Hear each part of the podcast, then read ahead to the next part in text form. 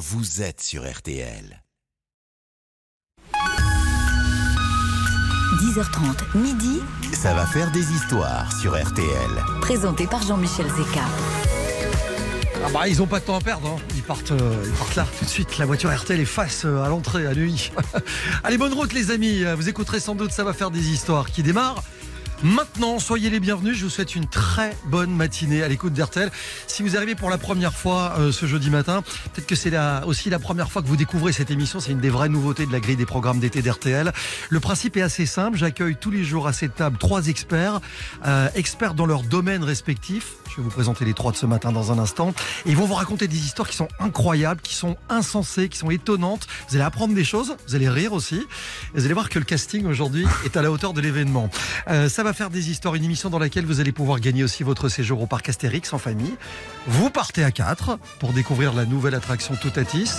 On y sera demain d'ailleurs, nous, euh, au parc Astérix. Et on vous fera découvrir les coulisses du parc euh, depuis une magnifique terrasse. On sera installé là avec euh, trois nouveaux invités. Vous votez pour le meilleur de ces trois experts au 3210 sur RTL.fr ou sur l'application RTL. Mais vous allez me dire, qui sont-ils ce matin? Bah, Je les présente tout de suite. Euh, lui dont la première histoire aura un lien direct avec euh, l'émission des trains pas comme les autres que vous allez voir ce soir sur France 5. C'est une émission inédite. Elle a lieu au Japon. Philippe Googler. Bonjour. Comment ça va Philippe? Très bien. Ce soir, je vais vous emmener dans un Japon que vous n'imaginez pas. Ouais. C'est le Japon du froid. Parce que le Japon a son nord aussi. Le Japon de la neige, de la glace. Et ce sera à 21h sur et, France. et donc l'histoire qu'on va vous raconter dans un instant, c'est un petit extrait de cette émission? C'est un petit extrait. Assez rigolo. D'accord. Histoire de boule. Ça s'appelle du teasing. C'est une première pour lui ce matin. Il connaît tout sur tout. C'est compliqué de, de dessiner les contours de ce personnage, qui est le réalisateur des grosses têtes, qui connaît les coulisses de l'émission comme personne. Euh, et, et toutes ces histoires ont une particularité. Il va vous expliquer laquelle- lesquelles, d'ailleurs, parce qu'il en a plusieurs. C'est François Rinucci. Salut François. Bonjour. Eh bien, écoutez, moi, j'ai en neuf saisons de grosses têtes, euh, j'essaye d'aller chercher les histoires les plus insolites. Ouais. Et je pense que là, j'en ai trouvé trois euh, qui avaient fait euh, l'objet d'une question aux grosses têtes posée euh, par Laurent Ruquier. Et je crois que j'ai trouvé trois très belles histoires. C'est un compétiteur, vous avez compris. Ah hein. ouais. Il annonce la couleur. Ouais, ouais, ouais, mais il je- essaie de nous faire peur, il essaie de nous écraser. Là, je suis un peu moins bon que lui, mais la qualité des histoires est incroyable. On verra ça dans quelques minutes. Euh, une conteuse hors pair. Euh, c'est la seule femme de cette émission ce matin et c'est aussi sa première. Euh, elle sait manier le chaud et le froid avec beaucoup de dextérité quand elle annonce les températures. Elle est plongeuse également, futur niveau 3. Vous avez compris que cette femme ne manque pas d'air. Voici Claire Delorme. Bonjour Claire. Bonjour Jean-Michel, bonjour à tous. Niveau 3, ça veut dire quoi? C'est-à-dire que vous êtes déjà à un niveau très élevé euh, dans la plongée? Ça veut dire qu'en ce moment, j'ai la capacité de plonger jusqu'à 40 mètres et le niveau 3, c'est d'aller jusqu'à 60 mètres Voilà. de profondeur. Ouais. Donc ça demande beaucoup de technique, une bonne respiration et surtout, eh bien, garder son sang-froid. Faites bien de le préciser puisque je ne l'avais pas dit, comme on dit dans le monde de la plongée. Attendez un peu avant. Et C'est la première manche de Ça va faire des histoires. Soyez très attentifs à ce qui va se passer à partir de maintenant. Euh, J'ai jeté les dés. Ils sont, voilà, ils sont tombés sur Philippe Googler. Ah, c'est lui qui commence ce matin. Ouais. Avec donc un extrait de, de- de cette émission que vous allez voir ce soir. Vous avez trois minutes. Les votes vont commencer. Première histoire, première manche. Chacun y va dans son domaine d'expertise. C'est-à-dire qu'on a bien compris qu'on va voyager. On part pour le Japon. On part pour le Japon, Trois minutes chrono. tout au nord. C'est pas loin de la Sibérie, il y a des vents glacés qui soufflent. Il y a beaucoup de neige, des flocons de neige assez fins, très légers. Et comme ils sont pas gorgés d'eau, ce serait la meilleure poudreuse du monde. Nous sommes au Japon, nous sommes au-dessus de Sapporo. Mais comme on est au Japon, rien ne se passe comme ailleurs. Donc je suis en train de me promener comme ça sur une espèce de, parking un peu enneigé. Je vois des Japonais en train d'actionner une drôle de machine, comme une, une presse. Vous mettez de la neige dedans, vous appuyez très fort et ça vous sort 20 boules. 20 boules de neige. C'est-à-dire qu'au Japon, il y a des machines à faire les boules de neige. Alors évidemment, je demande à quoi ça sert. Réponse du premier japonais sur qui je tombe. Eh ben, ça sert à faire des boules parfaites, évidemment, de 6 cm de diamètre exactement. Oui, très bien. Et surtout, elles sont plus dures que celles faites à la main. Oui, très bien. Et surtout, elles font très mal à ceux qui se les prennent dans la figure. Ce qui est vraiment sympa. Donc l'idée, c'est de la bataille. C'est de la bataille. Parce que là-bas, au Japon, il y a des compétitions officielles, des batailles de boules de neige par équipe avec des champions, des stars, des règles très strictes. Ça ne rigole pas. Ça s'appelle le Yugi Kassen et c'est un des plus anciens sports d'hiver au Japon. Alors, euh, moi j'ai assisté à une compète et on la verra dans, dans l'émission de ce soir. Et ils arrivent par équipe de 7. Ils sont harnachés comme Goldorak avec des casques, des épaules renforcées, etc. Et euh, il y a des contrôles. C'est-à-dire que vous avez des, un jury qui vient analyser chaque boule pour voir s'il n'y a pas une pierre dedans ou un instrument qui pourrait blesser. Il y a tout un public de fans. On contrôle le- le- ce qu'il y a sous les semelles pour voir euh, s'il n'y a pas des crampons, pour, pour qu'ils n'adhèrent pas trop au terrain. Et puis, euh, et puis ça commence. Grosse concentration. Et quand ça commence, ça va à toute vitesse. Alors, faut imaginer une sorte de petit terrain de foot. Ça tire de tous les côtés. Parce que là, on a une petite musique douce derrière moi. C'est pas trop l'ambiance. Mais, mais pas du tout. c'est le contraire. C'est le Japon le plus, plus, plus offensif qui soit. Et euh, donc alors, on se tire dessus, ça mitraille dans tous les sens. Et, et le but, c'est d'avancer sur le terrain de l'adversaire. Vous voyez, un terrain de foot? Mhm. Bah, Au lieu d'avoir deux buts, vous avez deux drapeaux. Et il faut avancer vers le drapeau de l'adversaire, sous la mitraille, et celui qui est touché est exclu. Alors donc c'est un peu compliqué. Moi j'ai pas tout compris. Hein. Je Mhm. vous raconte pas toutes les règles. Alors vous pouvez vous, blanc, vous planquer derrière des caissons de bois. Ça, ça va vraiment à toute vitesse. Et si vous arrivez à avancer, à avancer, à arracher le drapeau, vous allez gagner. Donc euh, il faut beaucoup de réflexes. J'ai j'ai voulu m'y aventurer. Sincèrement, j'ai fait demi-tour, lâchement. Je suis parti la queue basse. parce que franchement, mais c'est dangereux, parce que vous en prenez un sur la figure, ça fait très très mal. Et euh, quand je suis allé voir le, le, le vainqueur, le champion de, de la compète, je lui ai demandé pourquoi il aimait faire ce jeu. Et il m'a dit un truc touchant. Il m'a dit, vous savez, ça permet d'être un grand sportif tout en jouant à des jeux de gosses. D'être un dur avec un grand cœur. C'est très japonais dans l'esprit. Et c'est très japonais Mhm. dans l'esprit. Voilà. Bataille de boules de neige, signé Philippe Googler. Les images ce soir Ce soir, à Sur 21 France heures, 5. Sur France 5. en prime dans une émission euh, des trains pas comme les autres, absolument inédite. Première histoire de la première manche. Est-ce qu'elle aura su vous séduire? La réponse d'ici quelques minutes. François Renucci, dans un instant. Histoire de coulisses des grosses têtes. Enfin, c'est même pas des histoires de coulisses. Non, C'est des histoires qui viennent directement de l'émission. Voilà, qu'on a collectionné, les questions les plus insolites qu'on a collectionnées euh, tout au long des années. On va au Japon aussi On va où? Non, on va en Italie. C'était un peu pour failloter auprès de vous, euh, monsieur Zeka. Oh, il a, il a, il a, il a tout, Il a tout hein. prévu. Il a tout prévu. Il a bossé. On va sur une île, c'est ça, non? C'est ça, exactement. Une île que je ne connais pas en plus, on arrive dans quelques instants, la deuxième histoire de cette première manche. 3210, RTL.fr, l'application RTL. Vous allez voir sur l'appli, c'est très simple pour voter. Il y a les noms de nos trois experts. Vous cliquez sur votre préféré euh, et je vous souhaite bonne chance pour partir en famille au parc Astérix. À tout de suite sur RTL. RTL, Ça va faire des histoires. Jean-Michel Zeka, ça va faire des histoires sur RTL. Philippe Googler, François Renucci, Claire Delorme, nos trois experts en ce jeudi matin sur RTL dans Ça va faire des histoires. Je dois vous dire que ça se regarde. Ça s'analyse, ça se renifle. Il y a des regards noirs. C'est-à-dire que Philippe a terminé à peine sa première histoire. Il y a les deux autres qui ont posé le casque et ont dit Ok, le ton est donné. Il y a du niveau. Très bien. François Renucci, réalisateur des grosses têtes, en trois minutes. Voici votre toute première histoire dans cette émission. C'est parti. Alors, je vais vous emmener dans votre pays de cœur, Jean-Michel, à Bologne, dans les années 60. Ah. Dans les années 60, Giorgio Rosa est un jeune ingénieur euh, dans le génie civil et il vient de finir ses études. Euh, il commence à travailler et il trouve que la mentalité, euh, l'administration, la bureaucratie italienne est insupportable. Il n'arrive pas à faire ce qu'il veut. Et euh, il va commencer à réfléchir, à trouver un, un endroit qui serait à lui, euh, où il pourrait faire exactement ce qu'il veut avec ses amis. euh. et il va se mettre euh, en, en- en tête, avec un groupe de rêveurs étudiants comme lui, de, de créer une île. Alors, qu'est-ce qu'ils vont faire? Ils vont aller à Rimini, qui est un peu le Saint-Tropez italien, si je puis me permettre. Ils vont acheter un petit bateau, ils n'ont pas beaucoup d'argent, ils vont mettre euh, le moteur d'une Fiat 500 dessus et ils vont commencer à aller prospecter dans l'Adriatique. Et en 1964, ils vont avoir l'autorisation de créer une île à 12 km de Rimini. Pourquoi 12 km Parce qu'ils sont en zone internationale, dans les eaux internationales. Donc ça va pas se passer comme ils veulent, hein. il faut affronter les éléments, les tempêtes, euh, mais en 1966, après acharnement, ils vont passer leur première nuit à bord de cette île. Euh, Imaginez-vous une plateforme un peu pétrolière de 400 mètres carrés. Ils ont même foré un puits euh, d'eau douce et ils vont s'installer.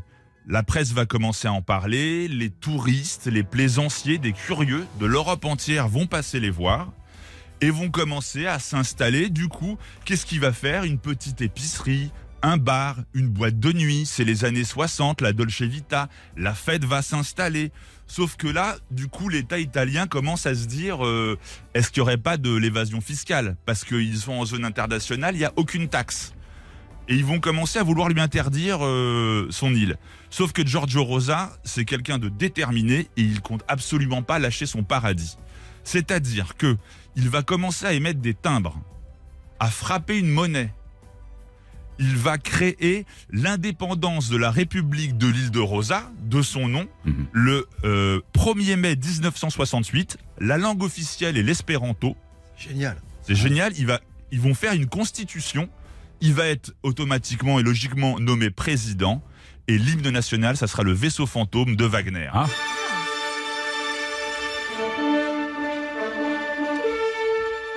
Là, évidemment, ça va beaucoup contrarier euh, l'État italien. Le Conseil d'État va ordonner la destruction de l'île. Rosa va tenter un appel, une action auprès de l'Union européenne qui va euh, qui va pas aboutir. Donc l'île va être détruite. Ah bon? Rosa ses- Détruite? détruite, ouais, ouais. Mais bon, tu vois, c'est une petite île de, de, de 400 mètres carrés, elle va être détruite. Rosa va retourner à la vie civile, va devenir ingénieur. Il va quand même mourir heureux avec sa femme à l'âge de 92 ans en Italie. Et dans les années 90, il y a des plongeurs qui vont retrouver les fondations de cette île et qui vont se demander ce que c'est. Ils vont ressortir toute l'histoire et il y aura des documentaires, des livres et même un film sur Netflix. Donc ça veut dire qu'il y a une littérature à ce sujet. Il y a, euh, il y a une Incroyable. littérature et un film sur Netflix c'est qui s'appelle comment? Qui s'appelle, euh, je crois que c'est l'île de la Rose. C'est absolument génial. Je connaissais Ouais, pas c'est l'histoire. Incroyable ça. C'est Ah oui. absolument génial. Donc on peut toujours plonger, justement, ça pourrait vous intéresser, Claire. On peut Ah oui. plonger Ah sur oui, les à fondations de cette île. Euh, alors oui, mais euh, ça, ça dépend, c'est ça, 400 mètres de profondeur? Non, non, Non. non, non, non, c'est dans l'Adriatique, donc euh, entre la botte italienne et Oui. les Balkans. Euh, donc ça doit être à une quarantaine. J'adore. euh, je crois qu'avec euh, Oui, bah, une, avec quarantaine de 3. mètres, c'est Voilà. possible. J'adore parce que Claire a dit euh, oui, d'accord, enfin 400 mètres. Ouais. non, non, non. Je suis niveau 3. hein, je- Ça veut dire qu'elle va jusqu'à 60. Au-delà, ça devient compliqué. Et Personne ne plonge à 400 mètres d'ailleurs. Non, c'est impossible. Et d'ailleurs, euh, je ne veux pas non plus teaser, mais on verra. euh, je, je vais vous donner les explications dans, un peu plus tard dans l'émission. Alors ce petit style qui consiste à dire je veux pas teaser, quand même. Mais je mais, tease. mais quand même je tease. un. Est-ce que c'est Ah, autorisé sans avoir l'air d'y toucher, c'est pas mal. Qu'est-ce que vous pensez de cette euh, première histoire de, de François? Moi, ça m'épate, mais je me demande comment est-ce qu'une île euh, au Comment on milieu de construit une île, l'Adriatique ouais. peut être sans nationalité? Ah oui aussi. Eh bien, parce que c'était, je pense que c'était un peu un truc, c'est-à-dire qu'ils ont commen- commencé ça dans l'esprit des années 60, euh, le mouvement hippie, etc. Et vous Ouais. voyez, en- entre 66 et 68, ça a duré deux ans en fait Ah. le- leur affaire. Mais euh, ça n'a jamais vraiment été un État officiellement. Ah. C'est eux qui ont tout fait, mais ils sont quand même allés jusqu'à frapper une monnaie, les gars. C'est dingue. C'est vraiment des utopistes, quoi. C'est fou. hein. Mais ils ont dû, ils ont été excités avec ça. C'est un projet fabuleux. Ah oui, oui, le, le- le film est très bien. On voit les fêtes de la Dolce Vita. Je remarque quand même que ça suscite des commentaires, Ouais. ça intrigue. Est-ce que ça en fait la meilleure histoire de la première manche? Réponse dans quelques minutes. Moi, je pense que la meilleure, c'est les boules de neige. hein. Vous votez, vous votez au 3210. Attendez d'écouter la mienne. 3210 par téléphone, euh, RTL.fr ou l'application euh, RTL. Les premiers résultats d'ici quelques minutes après la troisième et dernière histoire du premier tour. Signé Claire Delorme qui vient de dire Attendez la mienne. Teasing justement. On va découvrir euh, pourquoi les, les racines des arbres, ou comment en tout cas elles communiquent entre elles. Vous allez voir, c'est une histoire aussi incroyable, en mon sens, vous verrez bien. Elle arrive dans un instant, c'est sur l'antenne d'RTL. C'est l'été des plus belles histoires. À tout de suite. RTL, Ça va faire des histoires. Jusqu'à midi sur RTL. ça va faire des histoires. Avec Jean-Michel Zeka. Voilà, je pense qu'elle est prête à faire son entrée sur la piste. Elle est dans les coulisses, projecteur sur elle. La voici pour la première dans cette émission Ça va faire des histoires. Claire Delorme. Il est question de racines Oui, et d'arbres. Oui. Il est question de nature. il est question de nature. En trois minutes. Alors justement, aujourd'hui, bon, cela n'est une surprise pour personne. Nous l'avons d'ailleurs bien observé hein, lors d'épisodes caniculaires que les arbres jouent un rôle essentiel dans la régulation thermique de l'atmosphère. Donc ils ont de nombreuses vertus, à commencer par celle de nous rafraîchir lorsqu'il fait très chaud. Mais alors, est-ce que vous savez également qu'ils ont cette incroyable capacité de communiquer entre eux? On va le découvrir, j'ai l'impression. Eh bien, en tout cas, vous l'avez bien entendu, oui, ils communiquent. Alors, pas comme nous au travers du langage ou des nombreux textos, MMS, un twist, tweet et j'en passe, non. Eux, chez eux, c'est encore plus subtil. Ils font appel à la chimie et aux champignons. Je m'explique. Alors, cette incroyable découverte, elle s'est faite en 1980 dans la région de Bouchevel, en Afrique du Sud. Dans un enclos d'élevage de Koudou, on découvre plusieurs cadavres. Vous savez, les koudous, ce sont ces, antilopes aux magnifiques cornes, hein, surtout élevées pour leur viande. Eh bien, elles sont donc il y a plein de cadavres et justement le mystère il demeure entier car il y a encore aujourd'hui aucune trace de violence hein, sur les corps. Il y a également un autre fait surprenant car cette même année, eh bien l'hiver a été rude et l'herbe est devenue rare. Pourtant, les arbres ont gardé toutes leurs feuilles et les antilopes ont refusé de les brouter. Donc des témoignages comme celui-ci, eh bien, il y en a eu plein, ils se sont multipliés jusqu'à ce que les chercheurs trouvent enfin le, ou plutôt les coupables, les acacias. Car oui, eh bien figurez-vous qu'en se sentant agressés, au moment où les animaux mangent leur feuillage, eh bien les acacias, ils augmentent rapidement leur taux de tanin, devenu alors toxique pour les antilopes. Mais mieux encore, car c'est pas fini. En plus des tanins, on s'est aperçu qu'ils produisent un gaz volatile, l'éthylène en l'occurrence, pour avertir non seulement le voisinage du danger, mais pour qu'à leur tour ils puissent produire davantage de tanins. Donc CQFD, message transmis, les végétaux communiquent bel et bien entre eux. Mais je vous avais également parlé de champignons. Vous savez, donc ces champignons qui jouent eux aussi un rôle primordial dans leur communication. Donc là, on change de mode, c'est par le système racinaire que ça se passe. On dirait pas, mais c'est qu'il s'en passe hein, des choses sous terre. Car lorsque les arbres, eh bien, ils sont trop éloignés l'un de l'autre, eh leurs racines peuvent ne pas être assez longues hein, pour maintenir des liens. Mais ça, eh c'est sans compter l'aide précieuse des champignons, assurant ainsi la continuité des échanges entre les végétaux de par leurs minuscules et très longs filaments dissimulés sous la terre. Donc ça fonctionne un petit peu sur le même principe qu'Internet par fibre optique et la densité du système de filaments dans le sol est à peine imaginable. Pour vous faire une idée, une cuillère à café, donc une toute petite cuillère à café de terre contient plusieurs kilomètres de ces filaments appelés IF. C'est énorme. Et donc ainsi, eh bien, c'est comme ça qu'ils mettent en réseau des forêts entières et contribuent à la transmission d'informations.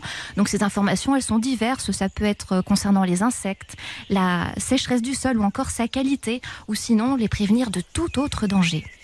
Et c'est tellement incroyable, tellement énorme qu'aujourd'hui, eh bien, les scientifiques n'hésitent pas à parler de Wood Wide Web. Vous savez, en référence au fameux 3W d'Internet pour évoquer l'activité de ce réseau forestier. Donc, comme quoi, eh bien, finalement, ils ne sont peut-être pas si loin du texto, nos arbres. C'est joli. Ah, c'est bien amené parce Oui, que c'est intéressant. Vous avez remarqué que sur cette Ouais. ambiance un petit peu bucolique, avec cette voix toute douce, euh, sa boîte bucolique, elle n'est pas venue pour se promener. Non, Ah, c'est pas, une balade. hein. Claire Delorme est venue clairement pour la gagne. Ouais, c'est énervant. Ah, je sais. énervant parce que intéressant. Je pense qu'il va falloir upgrader le niveau Ouais. de la deuxième histoire Moi, je la connaissais. Hein. pour rester, en- J'essaye de saper le. pour rester dans la course. Bien. J'appelle au vote dès maintenant. Vous avez 3 minutes, les amis. Partout en France, sur l'application RTL, sur RTL.fr et au 3210 par téléphone. Vous n'hésitez pas, vous nous dites qui de Philippe Gougler, de François Renucci ou de Claire Delorme avait la meilleure histoire. Qui est le meilleur expert du premier tour? La réponse dans quelques instants. 10h30 midi, ce sera comme ça tout l'été. Vous écoutez, ça va faire des histoires et c'est sur RTL.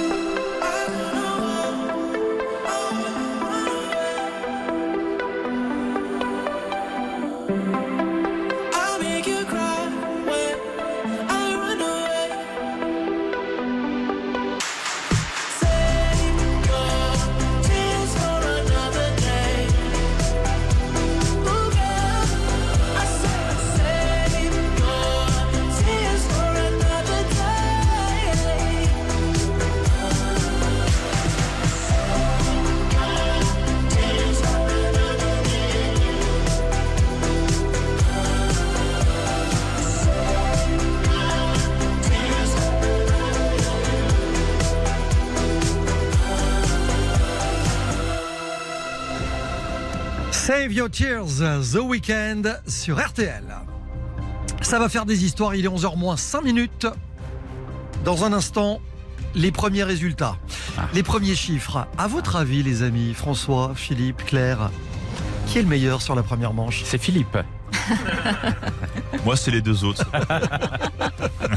Il y en a un aucun, travail il d'équipe. y en a aucun qui va se mouiller. hein. Non, mais entre, Ok, une, non mais vous le prenez comme ça. entre une histoire qui se passe en hiver alors qu'on est en été, un truc qu'on connaissait déjà, moi, je laisse choisir. Ouais, ouais. On fait le point sur la situation dans quelques instants. À tout de suite sur RTL. Ça va faire des histoires Revient dans un instant sur RTL. jusqu'à midi sur RTL. Ça va faire des histoires. Avec Jean-Michel Zeka. Et alors, je vous cache pas que ça, c'est le moment que j'adore. Après chacune des manches, bon, on n'est qu'à la première, rien n'est joué, hein, détendez-vous. Mais euh, c'est c'est l'ardoise. Ouais. C'est l'ardoise qui vient d'arriver. Seb, t'as une musique d'ardoise? Merci beaucoup. musique d'ardoise pour annoncer qu'il y a un ex aequo. Ah. Avec 33%, ils sont à égalité de points. François Renucci et Philippe Gogler. Ah. Ah, c'est donc lui mon ennemi. Ah. Cela dit, la cible s'appelle Claire Delorme. 34%. Ah, Oh, c'est pas vrai. Exactement. Ah, tu nous l'as bien fait là. Eh, t'as vu Ah ouais, ouais, ouais. Nous aussi, on, on s'était déjà débarrassé de Claire. On Eh, était entre, entre mal alpha. Et ben non. on la regardait même plus. Avec cette, ça, ouais. oui, cette histoire euh, en pleine nature, à base de racines d'arbres, etc. Eh ben, ça porte ses fruits. Exact, oh, joli, joli. Bon, dans un instant, les amis, c'est la deuxième manche. Alors, vous savez que sur la deuxième manche, je vous impose le thème. On vous cache pas, vous qui nous écoutez, que les thèmes, on vous les a donnés, hein, à vous les experts, il y a un jour ou deux, vous avez pu travailler le sujet. Le thème, c'est le règne animal. François. Alors moi, j'ai euh, l'histoire d'une femme singe Oh là là. avec tout un développement de sa vie et au, cro- au moment où on croit que c'est déjà incroyable, c'est le plus incroyable, On n'y est y a pas encore. encore un renversement qui est vraiment dingue. On partira avec vous dans l'univers des fêtes foraines du Fêtes 19e foraines, siècle. 19e siècle. Très bien, Claire. Eh bien, moi, les animaux, on va leur, euh, en tout cas, on va prouver euh, qu'ils sont, qu'ils ont une très très bonne intuition et que même ils peuvent annoncer le temps. Et pas que la grenouille, donc. Et pas que la grenouille, justement, il y a plein plein d'animaux. Euh, vous, vous verrez, euh, plein, ça soit même nos animaux de compagnie comme les chiens et les chats. Eh bien, vous verrez qu'ils ont la capacité incroyable de, de prédire, d'annoncer le temps. Philippe Googler, je pense qu'il est question d'animaux aussi dans. Ah, absolument, je vous emmènerai en Équateur où les cochons d'Inde ont une faculté particulière. Celle de remplacer les appareils de radiographie. N'en dites pas plus. Trois experts, chacun sur le thème du règne animal. C'est dans quelques minutes pour la deuxième manche de Ça va faire des histoires. Je vous rappelle que vous votez. N'hésitez pas pour tenter de gagner votre séjour au parc Astérix. Vous partez à 4. Vous allez découvrir la nouvelle attraction Toutatis que nous allons tester pour vous demain. Je serai notamment avec euh, Isabelle Morini-Bosque, avec euh, Johan Rioux euh, et le troisième Jean-Sébastien Petit-Demand. Je vais mettre tout ce bon monde, enfin je vais tenter de mettre tout ce bon monde dans l'attraction. C'est pas garanti, mais je vous en parlerai demain. Bon pour l'heure, on revient dans quelques instants. Vous écoutez RTL. Très bel été à vous. Il est RTL, il est 11h03. Les meilleurs conteurs vous racontent leurs me- meilleures histoires. Ça va faire des histoires, ça continue tout de suite avec vous, Jean-Michel absolument, on est de retour. Merci Rachel. Prochaines infos tout à l'heure à midi sur RTL. 10h30, midi, Ça va faire des histoires sur RTL. présenté par Jean-Michel Zeka. Ça va faire des histoires la suite. Deuxième manche entre Philippe Gogler, François Renucci, Claire Delorme. Claire qui euh, mène le bal d'une toute petite avance. hein. Dans un mouchoir de poche Ouais, quand vous même. hein. reposez pas sur vos lauriers parce que franchement, c'est très fragile. bon, c'est François Renucci qui démarre sur la deuxième manche. Thème imposé le règne animal. Et j'aime bien l'idée de partir dans l'ambiance de ces fêtes foraines du 19e siècle. C'est parti. Alors, la femme singe s'appelle Julia Pastrana. Elle est née en 1830 dans Sinaloa, qui est une région à l'ouest du Mexique. Sur ses origines, on connaît euh, pas grand chose, c'est assez flou. On dit qu'elle est née, euh, en tout cas, on sait qu'elle est née dans une euh, tribu de natives d'Indiens du Mexique, dans une grotte. On sait aussi qu'elle a dû être à un moment recueillie par une famille assez riche, puisque elle a appris à lire, à danser, à écrire et, euh, euh, et à lire. Alors pourquoi on l'appelle la femme singe? Parce qu'elle est atteinte d'hypertrichose. L'hypertrichose, c'est un, un- un système pileux hyper développé. Elle naît couverte de poils et elle reste toute sa vie couverte de poils. En tout cas, à 20 ans, elle croise Theodore Lunt. Theodore Lunt, c'est un circassien d'Amérique du Nord. Il a des cirques, ou en tout cas, il exploite euh, euh, des fêtes foraines. Et, il, a, il, la croise et il la convainc. Alors, tout ça reste très flou. On est dans le, vous voyez, dans la première partie du 19e siècle au Mexique. Est-ce qu'il l'achète? Certaines sources disent qu'il l'a acheté, cette femme. D'autres disent qu'il a réussi à la convaincre. En tout cas, ils partent en tournée en Amérique du Nord.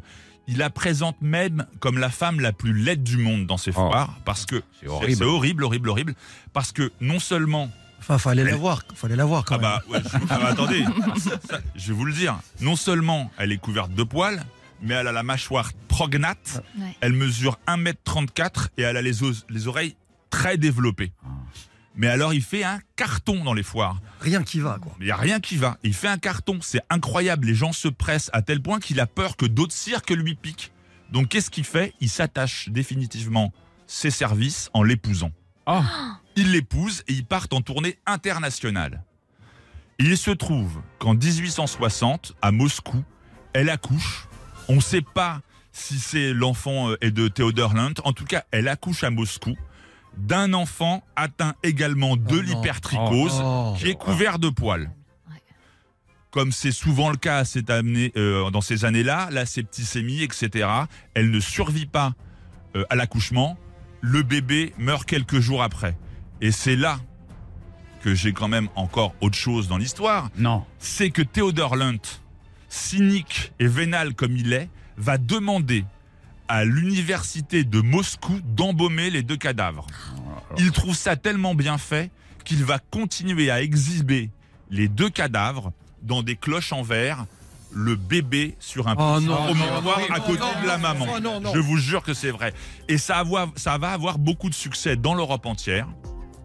On va perdre les deux corps empaillés au fur et à mesure des années. Ils vont disparaître. L'État mexicain va les retrouver en Norvège euh, dans les années 2000, au début des années 2000, et là va demander à ce que les corps reviennent euh, en, en- au Sinaloa au Mexique parce que c'est des citoyens mexicains et en 2013 l'enfant et sa mère seront enfin inhumés dans leur région et reposeront enfin en paix. C'est sordide. Sordide.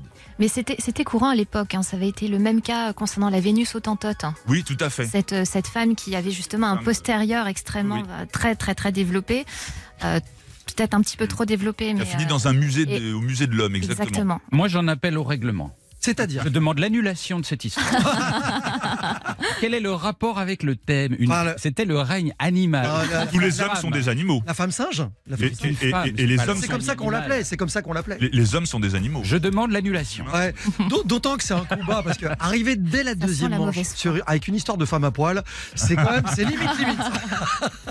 C'était la première histoire de cette deuxième manche signée François Renucci. La barre est placée. Et c'est dur. hein. Très haute là. Claire Delorme dans un instant. Des animaux, Oui, bah, ça va être dur. euh, ça va être dur là. c'est-à-dire on arrive avec quoi? Eh bien, on va arriver avec euh, quelques proverbes hein, pour commencer. On va voir si, d'une part, les proverbes se, se vérifient, et puis si nos animaux, euh, s'ils sont vraiment euh, si météo-sensibles que ça. Ce sont les meilleurs experts dans leur domaine respectif. Ils vous racontent les histoires les plus invraisemblables, les plus étonnantes de cet été. Ils sont sur RTL. RTL, Ça va faire des histoires. Jean-Michel Zeka sur RTL. Ça va faire des histoires. Deuxième manche de Ça va faire des histoires. C'est au tour de Claire Delorme sur le règne animal. Oui, toujours. Et, et vous allez voir que la compétition fait rage. Démonstration. Alors, si je vous dis escargot aventureux, le temps sera pluvieux. Ou encore, si l'hirondelle vole bas, viendra la pluie à grand fracas. Eh bien, vous en avez sans doute un d'autres proverbes en tête, mais l'essentiel, mes petits scarabées, vous l'avez compris, c'est que la liste des dictons sur la météo est loin d'être non exhaustive. Pour autant, est-ce des légendes venues tout droit de nos ancêtres qui ne pouvaient se baser à l'époque que sur quelques observations hasardeuses ou bien est-ce une réalité? Eh bien, tout d'abord, sachez que prévoir la météo comme on l'entend aujourd'hui est une discipline très récente à l'échelle de l'histoire. Il a fallu attendre la deuxième moitié du XXe siècle pour qu'arrive le premier radar, puis dix ans plus tard, le premier satellite, Tyros, lancé le 1er avril 1960. Donc plus qu'un poisson, une révolution. Car c'est grâce à ces images satellites qu'on a une connaissance plus fine sur la prévision. Elles représentent actuellement entre 75 et 95% des données d'observation alimentant les modèles. Et donc évidemment, bien grâce à ces avancées techniques, le progrès ne cesse d'innover. Mais alors, la question qu'on se pose tous, comment ils faisaient hein, nos anciens pour se prémunir de la pluie, de la chaleur, des orages et surtout pour protéger leur récolte, car c'est ce qu'il y a quand même de plus important? Eh bien, ils faisaient appel à ce que l'on qualifie aujourd'hui de bon sens paysan. Ah, ce fameux bon sens paysan, on y revient toujours quelque part car il est basé sur trois piliers qui restent inchangés, la sagesse, l'expérience et l'observation. Et quoi de mieux que le comportement de nos animaux comme indicateur Et vous allez voir que tout est une question de pression, ou presque. Car d'après le docteur Simon Robson de l'université James Cook aux États-Unis, eh bien la plupart des animaux, que ce soit de compagnie ou sauvages, sont sensibles à la baisse de la pression atmosphérique. En météorologie, celle-ci témoigne d'une dégradation du temps, donc euh, c'est la pluie, les orages, et c'est donc elle qui est également responsable des changements de comportement de nos animaux. Par exemple, lorsque les chiens se tapissent dans leur coin et traînent en permanence dans les jambes des, des gens présents, vous l'avez euh, Mm. tous expérimenté un jour, eh bien, c'est que le temps, il est en train de changer. Ou encore, lorsque les chats dorment sur le dos et montrent leur ventre, eh bien, c'est pas pour qu'on leur fasse des caresses. Cela prédit l'approche des beaux jours. Parlons aussi des vaches, tant qu'à faire. Oui, oui. On va passer maintenant aux vaches, qui, lorsqu'elles respirent fortement, avec les narines dilatées et qui en prime se lèchent le museau, tant qu'à faire, eh bien, c'est qu'un orage se prépare. Au contraire, si elles sont confortablement allongées dans l'herbe, alors là, pas de souci, c'est que le temps va rester agréable. Donc vous l'aurez compris, là encore, les exemples pleuvent. Le rouge-gorge, eh bien, si vous l'entendez chanter, c'est qu'il va faire beau. Au contraire, s'il s'arrête brusquement, c'est que la pluie ou l'orage n'est pas loin. En revanche, tous les animaux ne sont pas météosensibles. Il y en a qui le sont plus que d'autres. Un peu comme nous, les humains, en fin de compte. Car chez certains, eh la baisse de pression peut occasionner des douleurs aux articulations, que ce soit chez les personnes sujettes aux migraines, qui ont des problèmes de circulation sanguine ou de rhumatisme chronique. Donc, chers auditeurs, et puis tant qu'à faire, vous aussi, messieurs, hein, à vous nous dire si, nous, si vos animaux ou vous-même êtes sensibles au changement de temps. Et en ce qui me concerne, eh bien, lorsque j'ai des fourmis dans les pieds, c'est que l'orage n'est plus très loin. Claire Delorme, spécialiste météo. Vos morpions, euh, Jean-Michel Bah, écoutez, ju- justement, je voulais vous en parler parce que euh, quand François Renucci remue la queue, ça annonce que Philippe Googler, que Philippe Googler va enchaîner sur sa troisième histoire. Bon, les deux premières histoires, vous les avez, vous les connaissez, vous les maîtrisez. Ouais. Euh, on va être carrément dans le thème raccord avec Philippe dans un instant sur ce thème du règne animal. C'est une histoire cochonne en plus. on arrive dans un instant dans ça va faire des histoires. Ça va faire des histoires. revient dans un instant sur RTL. Bonne journée et bel été sur RTL. Ça va faire des histoires jusqu'à midi sur RTL. Les meilleures histoires de l'été se succèdent sur l'antenne d'RTL dans Ça va faire des histoires. Et c'est la fin de ce deuxième tour avec Philippe Googler sur le règne animal. Dans quelques instants, 3210 RTL.fr, l'application RTL, vous votez. Claire Delorme était très légèrement en tête. Qui se dégagera dans un instant La réponse d'ici quelques minutes après cette histoire de cochon d'Inde. Oui. Signé Philippe Googler. Oui. Je vous emmène dans les montagnes de l'Équateur, en Amérique du Sud. Et je vais vous présenter Carolina.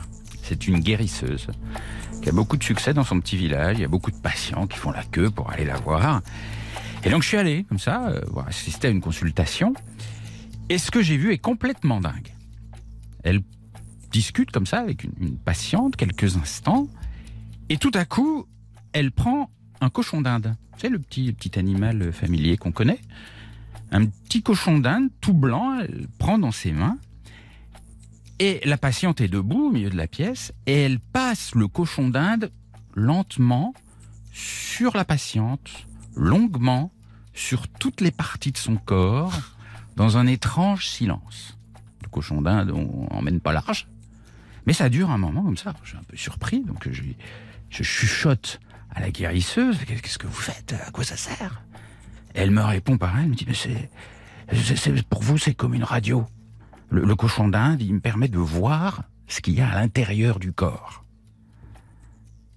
Et euh, le temps passe un peu, elle rajoute un truc terrible, elle me dit, d'ailleurs, regarde, il est mort. Alors, il y a un gros silence. Mort? Comment ça, mort? Puisque là, on atteint le stade du paranormal. Hein. Ben oui, il a absorbé la maladie de la patiente et il est mort. Le cochon d'Inde absorbe les maux, il soigne en mourant. Alors c'est- c'est absolument le, le mystère total. Je suis un peu triste pour le cochon d'Inde qui était quand même en pleine forme il y a trois minutes. Et, euh, et je me demande de quoi il est mort, mais j'en sais pas plus pour l'instant. La patiente, elle, elle a l'air contente. Et en plus, encore plus étrange, au bout d'un moment, la guérisseuse va ouvrir le cochon d'Inde, l'ouvrir un peu comme à la boucherie, vous voyez, pour regarder ses entrailles. Alors c'est un peu hard. hein. Et, dans les entrailles de l'animal, elle lit, elle lit comme on regarde une radio, elle me dit voilà, tu vois là, tu vois là sur les côtes de l'animal, c'est un peu blanc, sur la colonne vertébrale, ça brille comme un poisson. Et bien ça, c'est la preuve que la patiente a eu un coup de froid. Donc je, regarde la patiente, et, la patiente oui, oui, elle opine du chef, elle a pris un coup de froid. Bon. Et euh, la suite est, est encore. Et donc le cochon est mort d'un coup de froid aussi? Le cochon est mort. Bon, ok. Et la Carolina s'adresse à nouveau à sa patiente et elle lui parle directement. Elle lui dit Voyez, là, dans le cochon d'Inde, il y a- il y, a tout ce sang qui monte à la tête. Et ben, c'est ça qui vous bloque. C'est ça qui vous rend colérique. Et la patiente, là, elle dit un truc énorme. Elle dit Bah euh, oui, euh, c'est vrai, je me mets souvent en colère contre mon mari, euh, surtout quand il rentre sous. Et alors, Carolina, la, guérisseuse, elle voit aussi une grosse tache noire visible sur le, le squelette du, cochon d'Inde, sur le haut de la patte avant. Et elle dit à sa patiente euh, Vous avez pas mal à l'épaule? Et la patiente, là, dit Si, si, j'ai mal à l'épaule.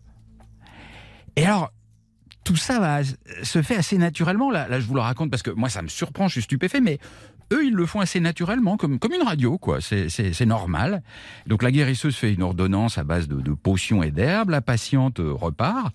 Et puis, moi, j'essaie d'en savoir plus. Je dis, mais comment ça marche? Comment ça se fait qu'on peut lire dans le cochon d'Inde? C'est énorme. Et j'ai très peu de réponses.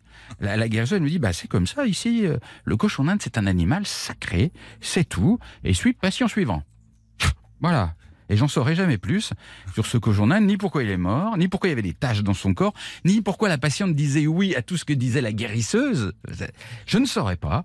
En tout cas, il y avait beaucoup, beaucoup de patients devant le cabinet en train d'attendre. C'est dingue Oui. C'est Ah, fou. C'est un cochon dingue d'ailleurs. Moi, je vais continuer à aller chez le radiologue, mais c'est dingue. hein. Cette histoire. C'est fou, c'est fou. Ils appellent ça des, là-bas, ils appellent pas ça des cochons d'Inde, ils appellent ça des couilles. Et c'est un animal contre Des- des couilles. Oui, oui, vous avez bien Faut entendu. être prudent. hein. Jean-Michel. Et il les mange aussi, je crois. Ils les mangent. Bah oui, bien Ah sûr. bah bien sûr. Bon, faut pas riper là. hein. Non, faut pas, faut pas, faut pas. C'est pas la même consultation. Bon, très bien.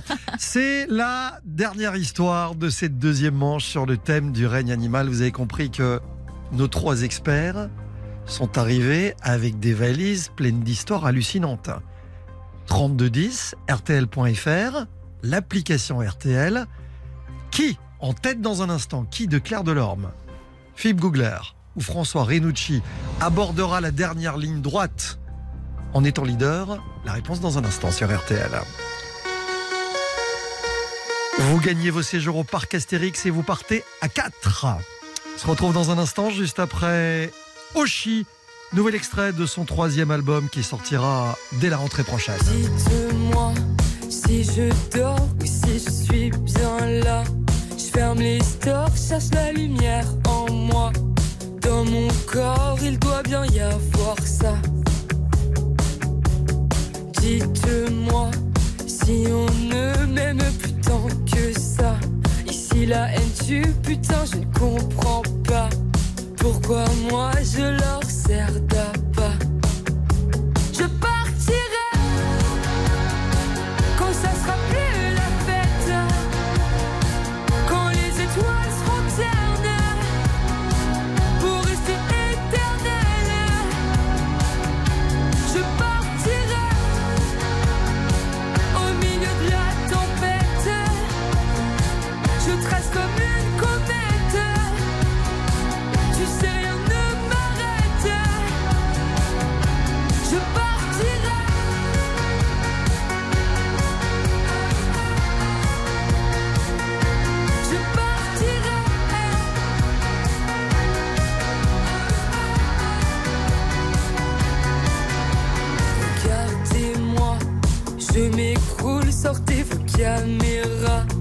Dans la foule, je me jette dans vos bras.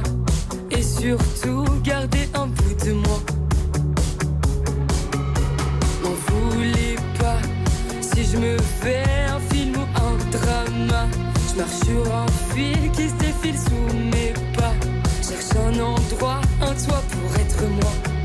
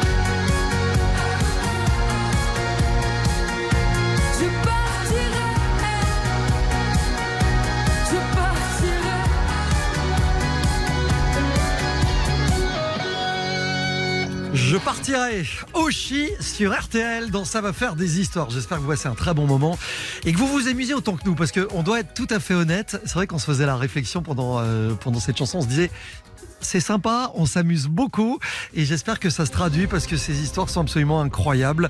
Sur le règne animal dans la deuxième manche, les scores viennent de tomber. Ah, Ouais. Verdict.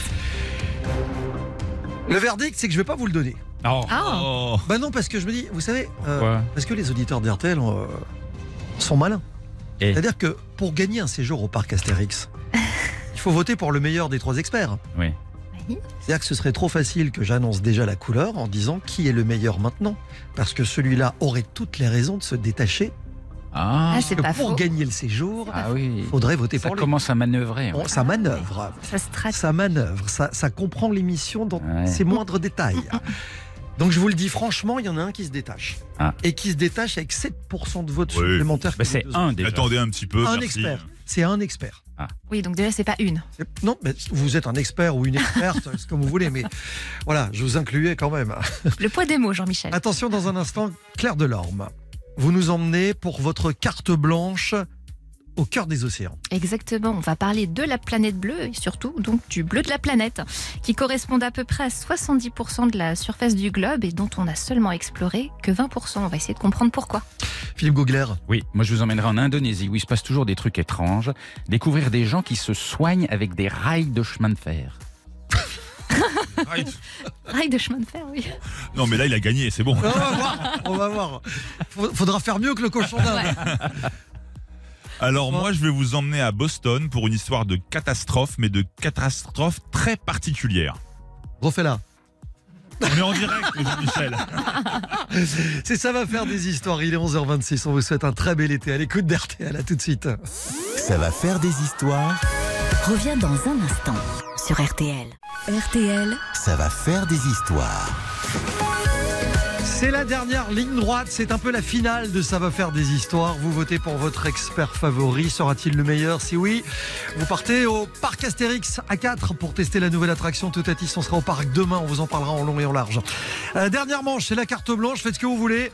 Euh, Claire Delorme, c'est elle qui commence, Claire, dans votre spécialité, c'est-à-dire? Les océans, donc justement, avant de partir au parc Astérix, eh bien, je vous emmène faire une petite plongée. on est en apnée, on est euh, avec bouteille? Oh, bouteille, apnée, comme vous voulez. Comme vous voulez, mais en 3 minutes. Attention, c'est parti. Donc comme vous l'avez compris, mon histoire porte cette fois-ci sur les océans qui, comme les arbres, jouent un rôle clé dans la régulation du climat. C'est même d'ailleurs la clé, hein, celle de la vie, et on a parfois un petit peu tendance à l'oublier. Bref, à votre avis, comment se fait-il qu'avec toutes les nouvelles technologies qu'on a pu développer ces dernières années, environ 80%, donc on va pas se mentir, la quasi-totalité des océans reste encore à découvrir Est-ce que vous avez une idée? La profondeur. Oui, oui, c'est un indice, mais c'est pas totalement ça. Hmm, je vois pas trop. Qu'est-ce qui reste à découvrir dans les océans Oui, pourquoi Pourquoi on n'arrive pas à, justement à investir les océans? Qu'est-ce qui pose problème? L'obscurité? Alors ça peut aussi en faire partie, mais c'est surtout, voilà, la question de pression. Oui, on m'a fait un petit geste et Ah tout, oui. c'est la Ah, pression. oui. C'est Voilà, Coralie qui a trouvé. Bravo. C'est une histoire de pression. Bravo à Coralie. Donc, en effet, la pression, elle est tellement énorme qu'explorer les fonds marins constitue non seulement un défi, mais surtout une véritable prouesse technique pour l'homme. Nous l'avons d'ailleurs tristement constaté hein, ces dernières semaines avec le Titan. Hein, ce, ce petit sous-marin non homologué, hein, je tiens quand même à le préciser, c'est important, qui a implosé à une profondeur de 1700 mètres. Donc, sans forcément trop rentrer dans les détails, on va essayer d'imaginer que la pression, eh bien, c'est avant tout une force qui agit sur une surface donnée. Par exemple, l'air, donc l'atmosphère. Eh bien, elle exerce une force sur la Terre. Donc, elle est de 1 bar, cette pression. C'est l'unité de base. Et donc, c'est la force qui est en gros au-dessus de nos têtes, pour vous faire une idée. Et donc, si maintenant, eh bien, on décide de tous se faire une petite virée en plongée sous-marine, eh bien, ok, pas de souci, on se met en combi et on y va. Mais il faudra avant tout prendre en compte qu'à 10 mètres sous l'eau, eh bien ce ne sera pas un bar, mais deux bars, donc le double qu'on aura sur les épaules. Et ainsi de suite. À 20 mètres de profondeur, on rajoute encore un bar, donc ça fera trois bars. On peut faire la tournée des bars. Etc. Aussi la tournée des bars, mais euh, il y a quand même une règle à respecter. En tout cas pour mes bars à moi, les bars, c'est la- c'est que la pression augmente tous les 10 mètres. Elle augmente de 1 bar tous les 10 mètres. Donc, hein, je vous laisse imaginer la pression à 1700 mètres et au passage, je vous laisse aussi faire le calcul. hein. Ça, c'est pour vous. Donc d'ailleurs, c'est pour cette raison que la plongée sous-marine est un sport très dangereux et que les accidents de décompression sont vite arrivés. Notre corps, en fait, il n'est pas adapté pour supporter des variations de pression trop rapides. Et c'est d'ailleurs pour ça qu'il existe des tables de plongée. Autrement dit, ce sont des calculs préétablis qui mettent, en, relation la durée et la profondeur afin que les plongeurs puissent gérer leur remontée en toute sécurité. En gros, plus on descend, plus le poids de l'eau nous écrase et plus la cage thoracique se comprime. Et d'ailleurs, je vous le disais euh, tout au début, un plongeur, eh bien, il ne peut pas plonger au-delà des 200 mètres de profondeur. Sinon, eh bien, ses poumons, ils s'effondreraient sur eux-mêmes, un peu comme dans un trou noir dans l'espace. Et d'ailleurs, c'est pour ça qu'on a besoin d'outils capables de résister à tout cela. L'endroit le plus profond de la Terre qui a pu être exploré est la fosse des Mariannes, située à environ 11 km de profondeur dans le Pacifique Nord. Et seulement 5 y ont plongé jusqu'à présent, dont l'explorateur américain Victor Vescovo qui a battu le record en descendant à 10 928 mètres en 2019. Et devinez ce qu'il a pu y trouver? Hein, Dans la fosse de- des Mariannes, qu'est-ce qu'il a pu y trouver Un cochon d'Inde. Peut-être, euh, mais ce n'est pas ça. Mort. un, un vieux sac en plastique. Oui, Mais non, Bingo, mais, bravo, mais oui. Eh ben oui, comme quoi. hein, quand on vous Non. dit que le plastique, il est partout, même à l'endroit le plus profond de la Terre, c'est ahurissant. Mais bon, quand même, on va rester sur une note positive. On n'a pas trouvé que ça. Dans ces Du pont de paysages. Ligonnès aussi, non Du- Alors du pont de Ligonnès, euh, s'il nous entend. En tout cas, dans ces paysages aquatiques aux accents lunaires réside aussi la vie, à savoir une multitude d'organismes marins dont environ 90% seraient observés pour la toute première fois par des yeux humains. Ah ouais.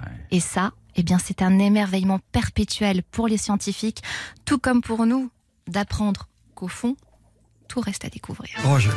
Ouais, pas mal, pas mal. Claire Delorme remportera-t-elle la palme Ah, de la meilleure histoire Pas mal, pas mal. grâce à cette mise en abysse La réponse d'ici quelques instants. Bon, le match Ouais. n'est pas terminé loin de là. On va enchaîner les deux dernières histoires avec Philippe Googler et François Rinucci dans un instant. C'est ça va faire des histoires et c'est sur RTL. Ça va faire des histoires jusqu'à midi sur RTL. RTL, Ça va faire des histoires. Cet homme a parcouru le monde entier dans des trains pas comme les autres. Comprenez qu'il arrive rarement sans crier gare. Voici Philippe Googler. Dernière histoire, troisième manche. Alors, je sais que ma petite spécialité, c'est donc le train. Et euh, je me baladais en Indonésie le long d'une voie ferrée, comme ça, un matin. Et tout à coup, je vois une euh, petite troupe, une petite famille avec le papa, la maman, les enfants, allongés sur les rails. Avec la, tête sur un rail, les pieds sur, le rail d'en face, en, ribambelle comme ça. Et attention, on n'est pas sur une voie désaffectée, il y a des trains qui circulent là. hein. Donc évidemment, je leur demande qu'est-ce que vous faites là? Qu'est-ce que c'est que ce truc? Et euh, il y a une jeune fille dans le groupe qui me dit ben on se soigne. Ça recommence. Comment Vous allez jamais chez le médecin Jamais, jamais. et, et la maman me dit, Moi, je soigne mes rhumatismes. Donc je m'allonge, ça fait du bien, et je viens là plusieurs fois par semaine. Elle continue à me parler, et puis tout à coup, on entend quoi? Ça? Il y a un train qui un train qui arrive. Alors moi, j'ai juste envie là, il klaxonne, il klaxonne, il klaxonne. Donc moi j'ai juste envie de décamper. Il approche, et il y a la petite famille qui se lève tranquille. Moi je cours. Et il est là. Il y a le train qui passe. On, s'est levé, mais quelques secondes avant son passage. Et la petite famille, toute tranquille, va se mettre sur la voie d'en face. Et elle se rallonge. Et, euh, donc je continue la conversation. Euh, parce que la famille, ça les perturbe pas du tout. hein. Euh, la petite famille s'installe et les réponses sont encore plus surprenantes. Je leur demande comment ils pensent que les rails peuvent soigner. Et elle me dit, bah, tu sais, quand tu t'allonges, tu sens un peu le courant qui passe dans les pieds et dans les bras. Et euh, déjà, c'est agréable, ça picote, ça fait du bien, ça fait des petits grisouillis. Et, euh, et si tu veux, t'as qu'à essayer. Il n'y a pas de courant dans les rails. C'est ce qu'elle me raconte. Alors moi j'essaye, euh, j'essaie de me mettre comme ça la tête sur un, un rail et les pieds sur l'autre. Et alors moi je suis un peu grand donc ça, ça, je, je suis obligé de me mettre en biais, vous voyez. ça- Et c'est ce qui depuis a donné cette coiffure. Donc ça les fait rigoler. On est en plein soleil, on est en Indonésie, les rails sont brûlants. Euh, alors je me positionne comme ça et je me dis que pour une fois je vais ressentir euh, l'énergie qui alimente un train. Je vais, je vais ressentir ce que ressent un train en fait. Vous voyez, c'est assez rare dans une vie. Et la sensation est assez, assez curieuse. Alors vous sentez quelque chose? Il y a un infime petit tressaillement sous la plante des pieds, très léger. C'est des, des petits zip zip zip par à coup. Je m'attendais à un truc plus brutal. Euh, et alors, ce qui, est- marrant, c'est qu'une des jeunes filles du, du groupe me dit Bon, là, vous savez, euh, c'est les heures creuses, parce que le, le, là, le courant est faible. Mais aux heures de pointe, quand il y a encore plus de trains, ça, fait plus euh, zwip, zwip, zwip. C'est plus puissant. Donc, ça, ça soigne plus. Alors évidemment, deux ou trois minutes plus tard, ça recommence. Les phares d'un train blanc apparaissent dans le lointain. Il faut se remettre debout. Nouvelle contorsion parce qu'on est pieds nus, les rails sont brûlants, les cailloux sont coupants. Voilà, le train qui arrive. Vous êtes, enfin bref, c'est c'est une folie. Et on passe comme ça avec des trains qui passent autour de nous, d'un rail à l'autre pendant euh, une demi-heure. Et, au bout d'un moment, voilà, voilà, le train qui passe, ça s'arrêtait pas comme ça. C'était comme ça tout, le temps. On est dans la banlieue de Jakarta là. Et la jeune femme euh, me, redonne une, une explication sur cette histoire, pourquoi ils sont là. En fait, il paraît que des gens seraient venus un jour s'étirer le long des rails après un jogging. Et en touchant les rails avec la main et leurs pieds, ils ont senti l'électricité dans le corps, ils ont trouvé ça agréable, et ils sont restés. Et le lendemain, ils n'avaient pas de courbature alors qu'ils en avaient d'habitude. Et depuis, l'idée est restée dans le coin que c'était bon pour les articulations et les muscles. Et il y a plein de gens qui viennent sur les rails se positionner. Alors, j'aime autant vous dire... Ne le faites pas chez vous, c'est très dangereux. Il ne faut pas le faire à la maison. Je précise que ça n'est pas conseillé par les compagnies de chemin de fer, Moi non plus. que ça n'est pas conseillé par la médecine. Que mais- même si vous vous appelez Micheline, faut pas y aller.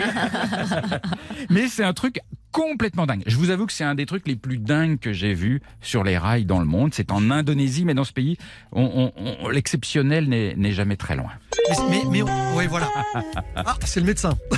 C'est pas Micheline, c'est Simone. C'est exactement ça. Non, mais le truc, c'est qu'on n'a jamais scientifiquement démontré que ça fonctionnait. Mais évidemment. Et, non. Et si on vous propose un rail pour vous soigner au Colombie, là, Ouais, c'est enfin, ouais, faites attention.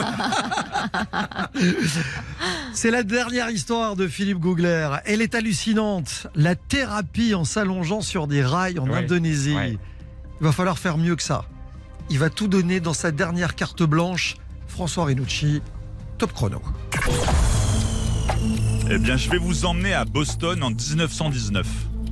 C'est l'hiver, la brume en- englobe la ville. Il y a une atmosphère pesante, c'est une ville industrielle du nord-est des États-Unis. Et euh, à l'époque, sur le port de Boston, il y a une immense citerne qui contient de la mélasse. Ouais. Alors qu'est-ce que c'est que la mélasse? La mélasse, c'est euh, le résidu du raffinage, c'est le raffinage du sucre, du sucre de canne ou du sucre de betterave. C'est une sorte de grosse confiture euh, noirâtre, euh, comme du miel si vous voulez. D'ailleurs, ça vient de melacea, qui veut dire euh, miel en latin. Et on s'en sert à l'époque pour faire tous les spiritueux, donc le bourbon, le whisky qu'on consomme beaucoup à cette époque, surtout qu'on est à quelques mois De la euh, prohibition. de la prohibition, exactement. Donc on, on fait chauffer le truc et en plus on s'en sert aussi pour euh, euh, plein de choses dans l'industrie, notamment des cartouches. euh, euh, vraiment, on en a besoin de quantités énormes à l'époque. Donc cette citerne est remplie de mélasse. Et le 15 janvier 1919, cette citerne va lâcher. Ah. En fait, les rivets ont été mal euh, scellés et on va entendre c'est un témoignage de l'époque comme des bruits de mitraillettes. Ta ta ta ta ta ta ta ta. ta. Et c'est les rivets qui lâchent. Qui lâchent. Et ça va répandre, écoutez bien, 9 millions de litres de mélasse dans un quartier de Boston. Oh Alors qu'est-ce que c'est que 9 millions de litres de mélasse? Ça représente une, euh, une vague de plus de 3 mètres de haut. Presque 4 mètres euh, dans certaines rues. On pourrait faire du surf dessus. Elle va à 56 km heure. Ah, Elle a c'est été dingue. chronométrée après à 56 km heure. Autant vous dire C'est qu'elle un va... tsunami. C'est un tsunami, c'est exactement ça. C'est un tsunami, mais de, de mélasse. C'est une marée noire, mais de confiote, quoi. Voilà. Elle va tout emmener sur son passage, des tramways, des bâtiments, des hommes, des animaux. Euh, Il y a des gens qui vont raconter qu'en fait, ils ont vu des chevaux mourir, vous savez, comme les euh, mouches sur le papier tu mouches, Collé. collés. Oh là. Tout le monde se colle parce qu'en plus on est en hiver. Donc la substance, en se refroidissant, devient de plus en plus pâteuse Elle se solidifie. elle se solidifie de plus en plus visqueuse jusqu'à se solidifier. Donc les hommes, C'est un piège. C'est un véritable pièce, c'est comme des sables mouvants de confiture. Mais si c'est dans la bouche, c'est bon Euh, bah, alors normalement c'est c'est consommable. Bah, D'ailleurs il y a des gens qui, euh, qui- vont per- percevoir la chose comme un vent sucré. Ils vont sentir assez loin de la catastrophe, ils vont quand même sentir un vent sucré, euh, Presque agréable. presque agréable. Sauf que sur place, il va quand même y avoir 24 morts Voilà. et 150 blessés, plus euh, des animaux. Alors il, va falloir, il- ça, ça va être extraordinaire. Il va falloir 90 000 heures pour nettoyer la zone. Parce qu'en fait, à des endroits, il y a 50 à 60 cm de mélasse euh, solidifiée. Vous voyez, comme stratifiée. Il y a une autre particularité à cette catastrophe, c'est que euh, les habitants du quartier euh, vont faire un des premiers recours collectifs. Vous savez, c'est les fa- fameux class action aux États-Unis, comme on peut voir dans le film d'Erin Brockovich. C'est la population qui va porter plainte contre une entreprise privée, en l'occurrence l'Uni- l'United State Alcohol Company, et, euh, et- et qui va être condamnée à leur verser euh, 600 000 dollars. Donc ça fait une deuxième date dans l'histoire des États-Unis, c'est que c'est un des premiers euh, class action. Et pour euh, conclure l'histoire, on dit qu'encore aujourd'hui, quand il fait très très chaud, on sent la mélasse sortir des entrailles de Boston. Ah, c'est fou. Mmh. Énorme. C'est fou. Fin de l'histoire? Fin de l'histoire. François Renucci. Du coup, ils étaient vraiment dans la mélasse. quoi. Dans la mer. C'est c'est ça le titre, on n'est pas dans la mélasse. À fait. Truc de dingue. Ouais, c'est dingue, ouais. Il y a les remèdes de grand-mère et il y a les histoires de bonne maman à base de confiture. Euh, Est-ce que ça va suffire? Ouais. Est-ce que ça fera de François le meilleur expert de la matinée? Qui de François Renucci, Philippe Gaugler, au clair de l'Orme va vous appeler dans quelques instants en direct pour vous annoncer que parce que vous avez voté pour lui et parce qu'il est le gagnant, vous partez au parc Astérix à 4 pour tester la nouvelle attraction Toutatis l'hôtel, les repas, la totale. Vous êtes accueillis en VIP. Les scores sont tombés, l'ardoise arrive et je vous annonce musique d'ardoise dans quelques instants. A tout de suite sur RTL. Parti cœur au bois dormant, le sourire entre les dents. Mon silence radio, souvenir fluo. Que reste-t-il maintenant? Kimono et bras ballants. Seulement quelques mots à te dire tout haut. Je tourne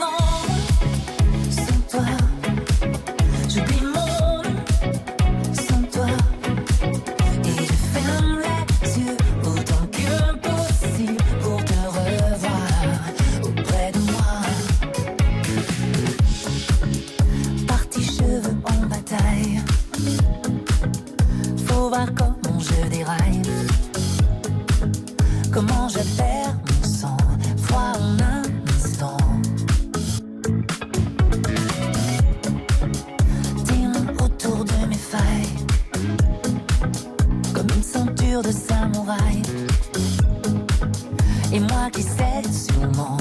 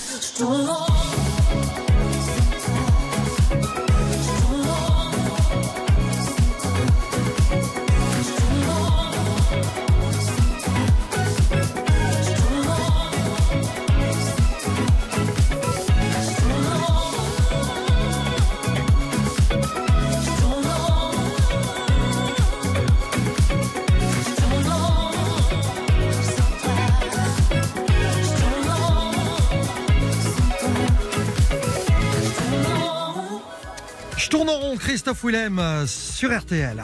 Les scores de Ça va faire des histoires pour désigner le vainqueur, le meilleur expert de la matinée.